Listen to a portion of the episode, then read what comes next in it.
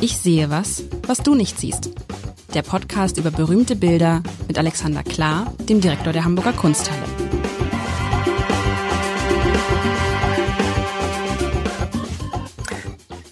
Herzlich willkommen. Mein Name ist Lars Heider und wir hatten lange kein Porträt mehr in diesem Podcast. In diesem Podcast, lieber Alexander, in dem es ja um Bilder geht. Und du hattest eine Zeit lang ganz viele Porträts. Und zack, heute gucke ich, was hast du mir geschickt? Das muss man ja mal erklären. Du schickst mir mal ganz kurz, damit ich mich auch nicht vorbereiten kann, offensichtlich. kurz bevor wir uns sprechen, schickst du mir die Bilder und ich mache das auf. Ja, und was sehe ich? Ich sehe einen jungen Mann, der offensichtlich gerade aus dem Bett gestiegen ist. Man sieht das Bett im Hintergrund, ähm, so, ein, so ein altes Bett, so ein klassisches Holzbett, ne? Ist auf jeden Fall ein äh, bisschen tiefer noch, als die Betten heute sind. Ähm, das Bett ist schon gemacht. Er hat sich offensichtlich gerade ja, hat er jetzt an oder ausgezogen? Das ist natürlich die Frage. Das Bett ist auf jeden Fall gemacht. Vielleicht zieht er sich auch gerade aus. Und er steht da, man sieht ihn von der Seite und er guckt so wie, äh, so nach dem Motto, was willst du denn jetzt hier? Also im Moment, ich ziehe mich gerade an oder aus. Äh, was, was hast du hier zu suchen? Das, ähm, das, das, das Hemd, das Hemd, das Hemd, das Hemd ist so, das Hemd ist so runtergelassen.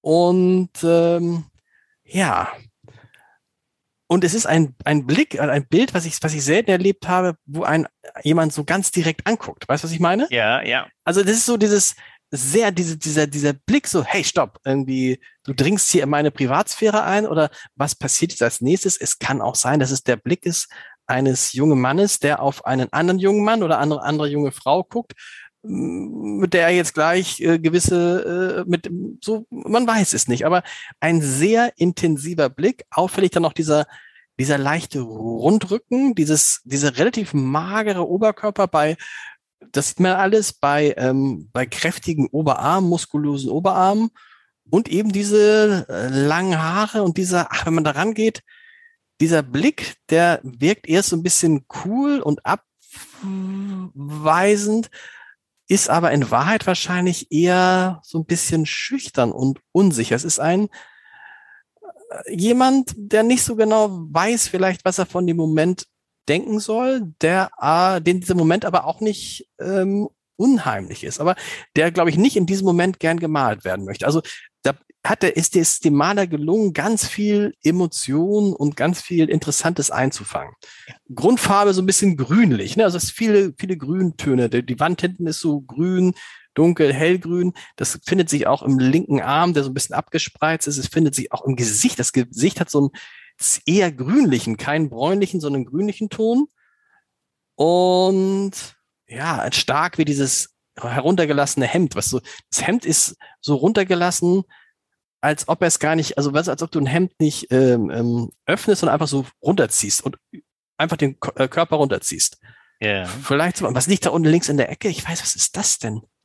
Ja, ich da liegt irgendwas, versucht. da liegt irgendwas, was total, hä, als, also wie, als ob das so, was, als ob es tatsächlich ein Foto ist und man peinlich, da haben wir irgendwas nicht weggeräumt, aber ich weiß nicht, was es ist. Ein, ein, ein starkes Bild. Ein starkes Bild, das höre ich gern. Also äh, ganz toll. Magst du noch überlegen, ob dir, ob dir auffällt, was die linke Handhaltung von dem jungen Mann, denn das ist der Schlüssel auch zum Titel des Bildes.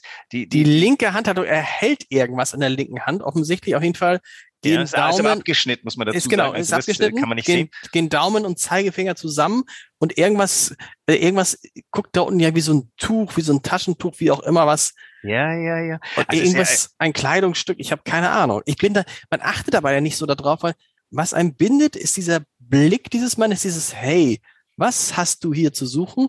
Und dann diese komische Körperhaltung, diese Rundrücken und das, diese, die, der, der, die rechte Hand, die er so in die Hüfte stützt und so. Also es ist ja keine natürliche Körperhaltung oder vielleicht doch, ich weiß es nicht. Es ist ja auch immer eine Freude, einem Mann des Wortes zuzuhören beim Beschreiben. Also du, hast das ja so schön beschrieben, dass ich gar nicht, ich, ich, kann jetzt ja nur so ein bisschen an der Auflösung helfen zu arbeiten. Ähm, das eine ist, der guckt uns ja ganz intensiv an. Und wenn ich dir jetzt sage, warum er das tut, wird es dir wie Schuppen von den Augen fallen. Du hast das ja schon alles beschrieben. Das Bild heißt Selbstbildnis vor der Staffelei. Gemalt um 1828, Ah. also 100 Jahre. Das heißt, das ist der Maler selber, der hier gerade nicht dich anguckt, sondern du bist der Spiegel, in den er gerade reinguckt. Okay, und links, und er ist ein Linkshänder offensichtlich, ist er ein Linkshänder. Genau. Und das, was so reinragt, ist die Staffelei. So ist es. Und was wir nicht sehen, ist, er hat da vielleicht den Zeichenstift in der Hand, auf der er die Umrisslinie von sich selber gerade. Also er hat ja offensichtlich keinen Pinsel in der Hand, sondern das, was wir nicht sehen, kann nur ein Kohlestift oder sowas sein. Das hat er aber weggelassen. Von der, von der Leinwand sieht man ja wirklich nur unten so ein bisschen. Und Warum er das Hemd runtergelassen haben, das lässt sich dann auch recht schnell erklären. Denn natürlich ist der, das Malen des Körpers die, die ganz große akademische Fähigkeit, die er hier beweist in mehrerlei Hinsicht. Er hat nämlich seinen Körper in Torsion gebracht, nämlich so, der, der, der Unterkörper ist ja von uns abgewandt, aber sein Oberkörper wendet sich uns zu, also er dreht sich so ein bisschen auf uns rum. Und dieser, dieser irrsinnig fantastische Blick, dieser, dieser total intensive Blick. Das ist die maximale Konzentration dieses Menschen bei sich selber malen gerade. Ja, nee, also genau, also ah, ja, gut. Wenn man es wüsste, das ist, das ist dann wirklich genial gemalt, muss man sagen, weil ich, man fragt sich immer, wie malt sich jemand selber? Na klar, indem er sich selber im Spiegel anguckt. Aber hier ist ja jetzt das Besondere, dass er diesen Blick, den er jetzt gemalt hat, natürlich nur sehen kann, wenn er in den Spiegel guckt. Er kann nicht gleichzeitig malen. Genau. Das heißt, er muss ihn, guckt in den Spiegel und malt und guckt Und dann in den Spiegel und malt. Genau. Genau. Und äh, du, was du im Spiegel siehst, ist ja genau die Konzentration, die du jetzt gerade auf die Leinwand überträgst. Also dieses Bild ist ein immenses Meisterwerk. Ähm, Ich habe den Künstler noch nicht genannt, Viktor Emil Jansen, ähm, auch ein, ein Hamburger Maler, 1807 geboren, 1845 gestorben, also keine 40 Jahre alt geworden. Ähm, Er hat in München studiert. Das Bild war äh, das äh, Covermotiv eines einer tollen Ausstellung von Markus Bertsch, die hieß Hamburger Schule. Ähm, außerhalb Hamburgs ist ähm, Hamburger Schule noch kein großer Begriff, aber diese Ausstellung hat unglaublich schöne, großartige Meisterwerke aus der Feder von Hamburger Künstlern. Und wenn man ihn anguckt, dann, dann denkt man sich, das ist ähm, erstaunlich, dass das jetzt noch nicht irgendwie auf ähm, Welt, Weltanerkennungsniveau gelandet ist, weil dieses Bild ist fantastisch von der psychologischen Tiefe auch, denn du hast das Gefühl, du guckst hier gerade 200 Jahre zurück und schaust ihm direkt in die Augen. Also wenn irgendwas diese Zeitreise im Museum schön symbolisiert, dann dieses Bild. Denn du guckst hier jemanden, der guckt wie in dem ist, Moment. das ist so in ein bisschen, genau, es ist so ein bisschen, da ist ihm das gelungen, was ja viele Künstler, äh, was ja viele Künstler anstreben, vielleicht anstreben, nämlich so einen Moment der Unsterblichkeit zu schaffen. Ne? Ewigkeit, ja, genau. Oder Allgemeingültigkeit, denn so ein Bild könnte genauso heute noch entstehen. Genau. Also das versucht auch mancher Künstler, manche Künstlerin auch heute auch sehr schön. Er hat zum Beispiel seine Haut, das hast du ja auch schon beschrieben, erinnert fast so ein bisschen an dieses Selbstporträt von der Anita Reh, was wir vor langer, langer Zeit mal besprochen haben. Das war ja auch sehr gelb. Auch natürlich auf die Haut übertragen. Und sein Gesicht selber, das diese grün, diese changierenden Grüntöne aufweist, das wirkt ja so ein bisschen, keine Ahnung, fast kränklich, aber das wird von diesen Locken umspielt, die wieder ganz lebensvoll wirken. Das heißt also, der, ein, ein Gefühl von Kränklichkeit taucht da gar nicht auf, trotz dieser Farben. Und die, wie er seinen Körper modelliert hat, die, die, Ja, also das Die Adern, die. Adern, weißt du, die, guck mal, diese, die Adern an, an, der linken, am linken Arm, ne, die wahrscheinlich so ein bisschen stärker hervortreten, weil er vielleicht gerade lange gemalt hat. Das ist, das ist schon Ehre. Und natürlich die Locken, also wie, wie lebensecht diese Locken wirken. Wenn die, du kannst rangehen, rangehen, rangehen, rangehen, bis du erkennst, dass sie gemalt sind, ist, das ist schon echt irre. Also so- wie die so fallen.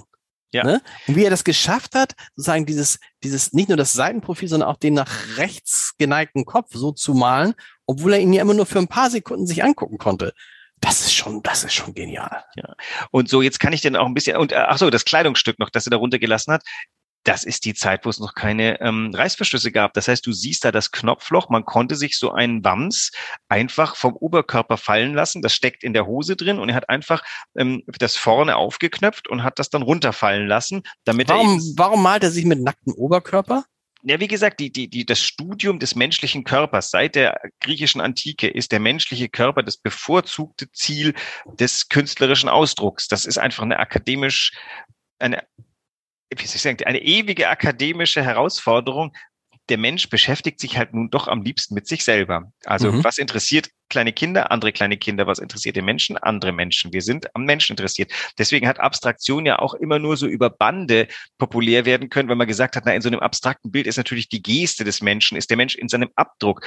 Aber noch aufregender sind die, sind gemalte Menschen, von Menschen gemalte Menschen und der nackte Körper, das ist halt der Mensch an und für sich. Und damit aber auch zeigt, dass er Maler ist, hat er sich eben gemalt mit, äh, damit man sieht, er hat das Hemd runtergelassen, damit er, also damit man zeigt, er arbeitet hier gerade mit sich und, als Modell. Und warum, und warum hat er nicht, das hätte ich auch machen können, warum hat er nicht noch ähm, die, die Staffel, die Staffelei gemalt? Die Staffelei gemalt ich glaube, um wirklich sich, also erstens ein toller Trick, seine linke Hand, seine Malhand stößt genau an die Bildkante. Das, das, das schlägt ja fast elektrische Funken, diese Stelle. Mhm. Wenn, du, wenn du mehr zeigst, also dass, da, dass da fehlt, was er tut und dass es unten mal reinkommt, trägt er auch ein bisschen zu dem, zu dem Geheimnis dieses Bildes bei. Denn tatsächlich am Anfang hast du, du hast ihn ja nicht sofort identifiziert als, du fragst dich erstmal, was macht der Mensch da? Und du hast das ja sehr genau analysiert, das Bild, bist aber auch nicht drauf gekommen, dass das der Maler bei sich selbst malen ist. Das, diese Wolte hätten wir wahrscheinlich im Gespräch noch ein bisschen ablaufen müssen. Jetzt haben wir es halt gemacht, indem der Titel das offengelegt. Ja gut, weißt du auch natürlich auch warum natürlich,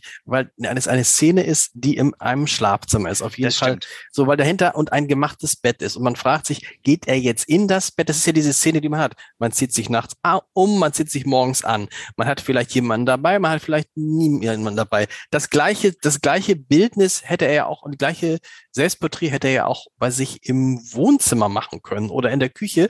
Da wäre die Assoziation natürlich eine andere gewesen. Da wäre man vielleicht schneller drauf gekommen, äh, dass es ein Selbstbildnis ist. So als hier denkt man natürlich, naja, da guckt er einem, es, es ist ja auch so diese Szene, hey, Verstehst du, was ich meine? Ja, ja. ja. Wobei, wir, wir haben hier einen 21-jährigen Anfängermaler vor uns, der natürlich ein Meister, der hat hier gleich wirklich alles gezeigt, was er kann. Aber mit 21 hast du halt noch kein Atelier, da bist du gerade zwei Jahre aus der Akademie draus. Und er ist, glaube ich, zu dem Zeitpunkt noch in München in der Akademie. Ähm, der hat natürlich kein Atelier, der malt, so er kann, in seinem Zimmer. Der hat vielleicht auch nur ein Zimmer.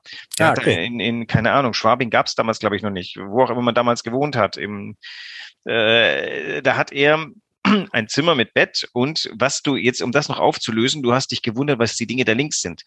Wenn du ein bisschen genauer hinguckst, stellst du fest, das ist der, der, Rand einer Kiste, eines Kästchens, mhm. auf dem liegen ein paar Blumen. Warum hat er da Blumen rumliegen? Wo siehst du denn da Blumen? Auf dem Tisch. Unten am Rand. Du musst wahrscheinlich äh, deinen auf dem Tisch. Wenn du das Bild herunterschiebst, stößt du unweigerlich auf Blumen. Vielleicht hast du den Ausschnitt zu groß gemacht. Vielleicht habe ich den Ausschnitt zu groß gemacht. Du okay, ja, ja, okay, ja, ja, genau. Blaue okay. Hose anhat. Stimmt, blaue Hose. Und da ist auch eine blaue Blume. Ja. Und äh, wir, wir erinnern uns, wir, wir Literaten erinnern uns, die dass blaue, da, die blaue Blume, Blume, der Romantik, ne, Heinrich von Ofterdingen, Novalis. Ähm, äh, also das, äh, das sind so Anspielungen. Ähm, und ich wollte aber auf das Kästchen hinaus was du da siehst, was so ein bisschen glänzelt, das sind so Stöpsel, die man auf kleine Fläschchen macht. Und klar, was braucht der Maler? Der braucht ein bisschen Tusche. Ah. Das, das sind äh, das sind Tuschkästchen. Hätte, hätte auch ein Latten, hätte auch ein Lattenrost sein können, ne? Ja, aber du siehst, äh, die, diese Kiste ist er sitzt auf dem Tisch drauf. Ist, die ist nicht groß, ne? Das ist also was man damals hatte. Also was man auch als angehender Maler hatte, war so ein kleiner äh, Kasten, in dem waren die Tuschfarben, ähm, da war Tinte, ähm, da war ein Pinsel, da war so ein so ein, so ein Stock, mit dem man, äh, dem man die Hand führen konnte. Ähm, das wird man noch gehabt haben. Radiergummi gab es noch keinen. Also ähm, solche Sachen hat man da drin und äh, das konnte man auch dann in der Gegend transportieren. Ähm, aber es stört, Vince, stört dich das Bild nicht so ein bisschen? Es ist, soll, soll es dann realistisch sein? Weil an sich äh, ist das so ein bisschen so, äh, räum das mal weg, also räum dein Zimmer auf, weißt du? Also nicht die Blume, die vorne auf dem Tisch liegt, die ich jetzt auch sehen kann, nachdem ich das mal richtig äh, aufgezogen habe. Aber das, das links da in der Ecke, dieses ist ja so ein bisschen, hatte was Gerümpelhaftes. Ja, oder aber eben tatsächlich so ein plötzlicher Moment. Zack. Das ist der, also das ist ja die Zeit lange vor der Fotografie, aber das ist der Schnappschuss. Der ist halt bloß in Öl gemalt und eine Weile gebraucht, bis der Schnappschuss dann in Öl Sag mal, und das Interessante ist ja 21 Jahre alt. Da malt man sich selbst. Warum? Ja nicht, weil man irgendwie besonders eitel ist oder weil man besonders berühmt schon ist, sondern weil man niemand anders hat oder weil das weil es so schwierig ja. ist, sich selbst zu malen? Warum tut man das? Naja, aber äh, man, man selber, das ist ja wie ein jedes Buch, habe ich mal gelesen, ist eigentlich auch ähm, ein Bericht des Autors oder der Autorin von sich selber. Also kein Buch ist nicht irgendwie autobiografisch, außer es ist ein Sachbuch. Und so ist halt So wollte ich dir gerade mal sagen. Ich, ich, ich habe jetzt ja zwei dieser Sachbücher geschrieben. Eins über Olaf Scholz und ein über Markus Lanz. Aber du hast recht. Kommt da das Wort ich nicht drin vor? Nee, natürlich. Und natürlich sagt es was über mich, weil zum Beispiel bei Markus Lanz, was jetzt das neue Buch ist, ich natürlich ähm, dieses Buch nur deshalb geschrieben hat, weil mich diese Figur so interessiert hat. Und du hast wahrscheinlich im Vorwort auch erklärt, warum sie dich interessiert. Ja, natürlich, weil du vor? natürlich, natürlich, weil natürlich ich das, ich diese Sendung nie gesehen habe oder früher mal gesehen habe und sie ganz fürchterlich fand, dann ganz lange nicht gesehen habe. Dann mir mein Nachbar sagte, er würde es immer gucken. Ich während Corona reinguckt und sagte, huch, das ist ja eine ganz andere Gäste, ist, ist ja fast ein ganz anderer Moderator. Und ich ihn, und ich dann Markus Lanz kennenlernte und feststellte, puh, dieser Mensch hat ganz, ganz, ein ganz, ganz schweres Leben voller Niederlagen hinter sich, äh, arme Kindheit, Demütigung nach dem Aus von Wetten das und hat sich wieder so nach oben gezogen.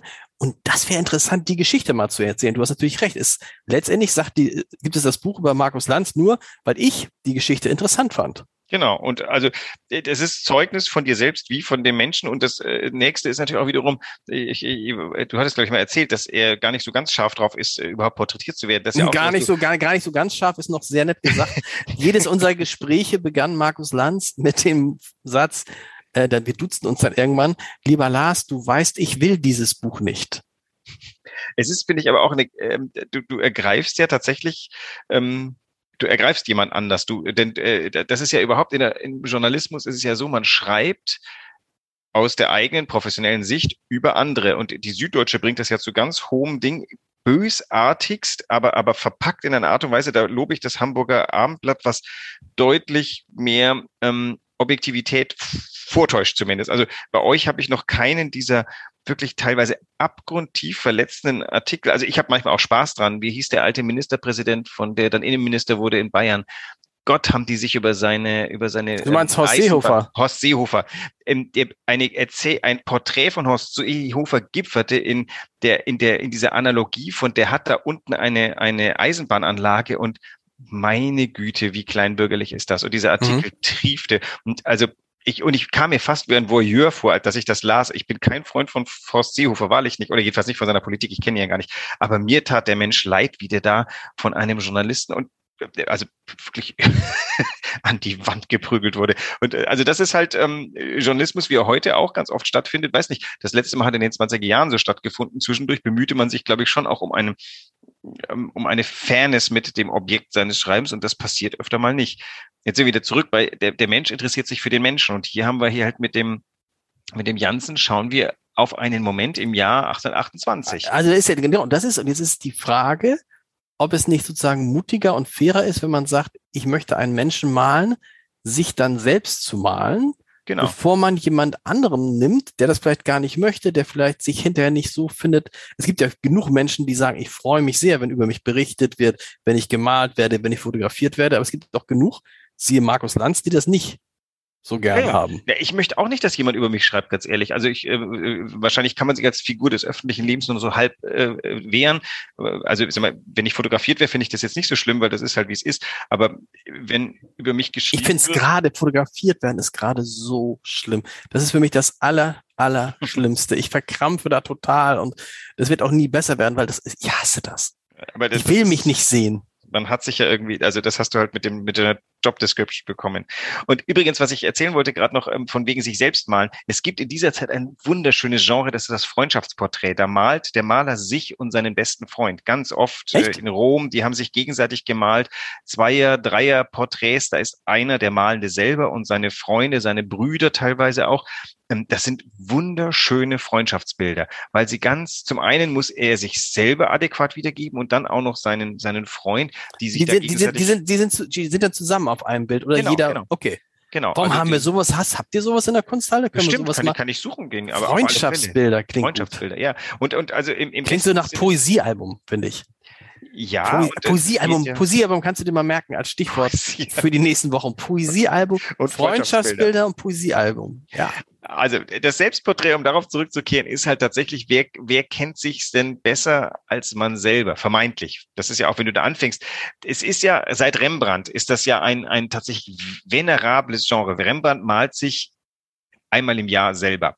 Durch sein ganzes Leben hindurch. Und er vollkommen schonungslos malt er seinen zunehmenden Verfall, die Verknollisierung seiner Nase, die Triefaugen, all das immer böser werden die Bilder von sich selber. Und man merkt halt, wie wie schonungslos sich dieser Mensch malt, aber natürlich damit auch den Verfall des Menschen mit zunehmendem Alter. Er wird, er wird, der hat einen sehr, sehr negativen Blick auf das Altern.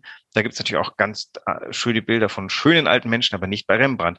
Und er beginnt halt hier mit 21 und arbeitet sich sein erstes Selbstporträt, zumindest das erste, was veröffentlicht ist, ist gleich ein riesen Riesenauftritt. Aber es ist interessant, was du jetzt sagst, nämlich die Frage, wer kennt sich besser als man selber? Das hieße ja, dass im Idealfall, wenn wir jetzt auf, auf, auf mein Genre kommen, eine Autobiografie immer besser ist als eine Biografie. Also die Autobiografie ist das, was derjenige, um den es geht, selber geschrieben hat, während die Biografie etwas ist, was der, jemand anders geschrieben hat. Übrigens habe ich festgestellt, nachdem ich mich jetzt sehr mit Biografien beschäftigt habe, dass es ganz, ganz viele Biografien gibt, wo die Autoren gar nicht mit demjenigen richtig gesprochen haben oder nicht lange gesprochen haben oder vielleicht den einmal getroffen haben und den trotzdem porträtieren.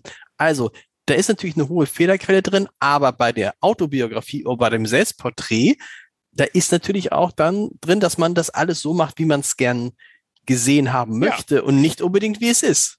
Ja, was aber auch wiederum. Was ja nicht schlimm ist, ja, vielleicht ist ja auch. Sch auch schonungslos. Ähm, äh, hat der Stefan Heim, hat er ein, eine Autobiografie geschrieben, die heißt Nachruf und ich glaube, er schreibt von sich in der dritten Person. Ist er das? Ich weiß es gar nicht so genau. Also ähm, bei dem Versuch, sich selber zu beschreiben, objektiv werden wo, zu wollen, durch die dritte Person nehmen, ist ja auch eine interessante Sache.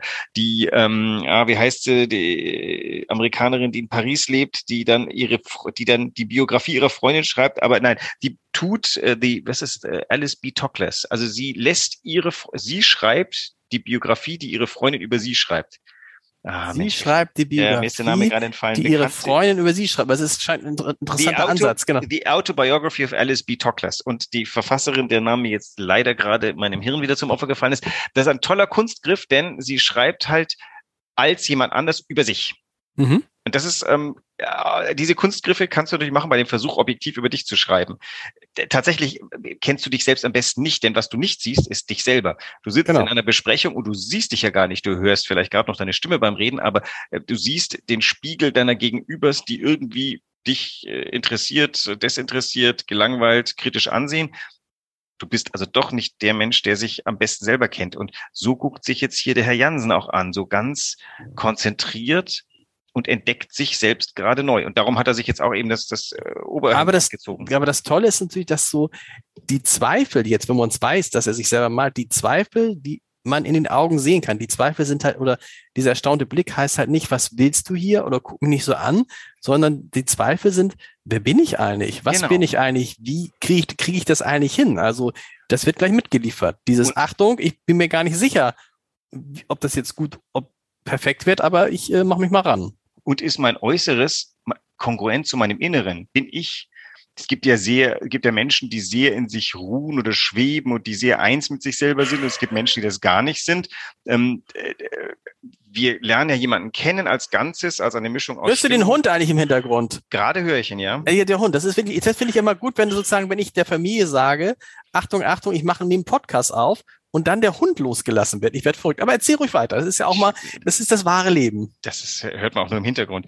Also, die, worauf ich hinaus wollte, ist, dass die Eigenwahrnehmung und die Fremdwahrnehmung zwei unterschiedliche Dinge sind und dann am Ende auch immer in dieser jeweiligen Brechung äh, interessant sind. Was wissen wir Menschen schon von uns selber? Dann gibt's noch das Höhlengleichnis, wo man eben feststellt, also das, was man über sich selber weiß, weiß man ja nur durch andere über sich selber, weil die eigene Wahrnehmung natürlich ähm, durch drei Filter laufen muss. Das Nachdenken über sich selber, das behaupten wir, kann nur der Mensch. Das wissen wir jetzt natürlich nicht, ob der Jaguar nicht auch über sich selber nachdenken kann, aber er hat es jedenfalls nicht verschriftlicht. Und all diese Dinge ähm, kreisen um so ein Bild herum und sind kulminieren in diesem Blick, der eben konzentriert ist, selbstkritisch ist und gerade den Versuch unternimmt, sich in Klammern den Menschen, den Menschen an und sich kennenzulernen. Und der so die Botschaft vermittelt, wenn man das, das ist, das ist, das ist ein, ein unglaubliches Bild, finde ich, die Botschaft vermittelt, mach das doch mal auch selber mit dir. Denk doch ja. mal über dich selber nach. Versuch doch mal, dir ein Bild von dir selber zu machen, was schwer genug ist. Also gute Kunst äh, transzendiert ja ein bisschen äh,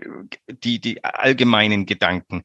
Hier sind viele Dinge drin, die man dann noch mitlaufen lässt. Zum Beispiel ist ganz interessant, er hat die rechte Hand, hat er so ganz, ähm, so ein bisschen Dandy-mäßig auf ja. seiner Schuld. Auf, das scheint er bei sich plötzlich, oder möglicherweise hat er beim Zeichen festgestellt, komisch, so stehe ich also beim Lockermalen da. Ähm, äh, und wir gucken halt drauf und kennen sofort eine ganz natürliche Geste. Du hast auch vorhin diesen, dieses Hohlkreuz erwähnt.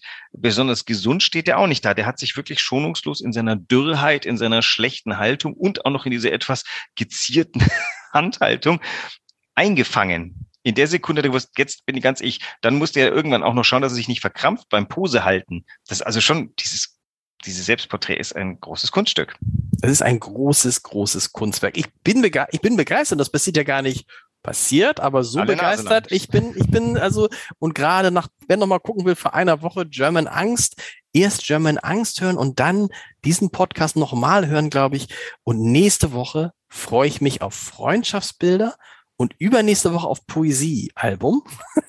also das ist Poesie, aber muss ich, ich muss gerade an Poesiealbum denken. Ich weiß nicht warum, aber ich merke schon, du machst dir Notizen und das. Äh, ja, wir hören natürlich. Uns, wir hören uns nächste Woche wieder. Bis dahin. Bis dann. Tschüss.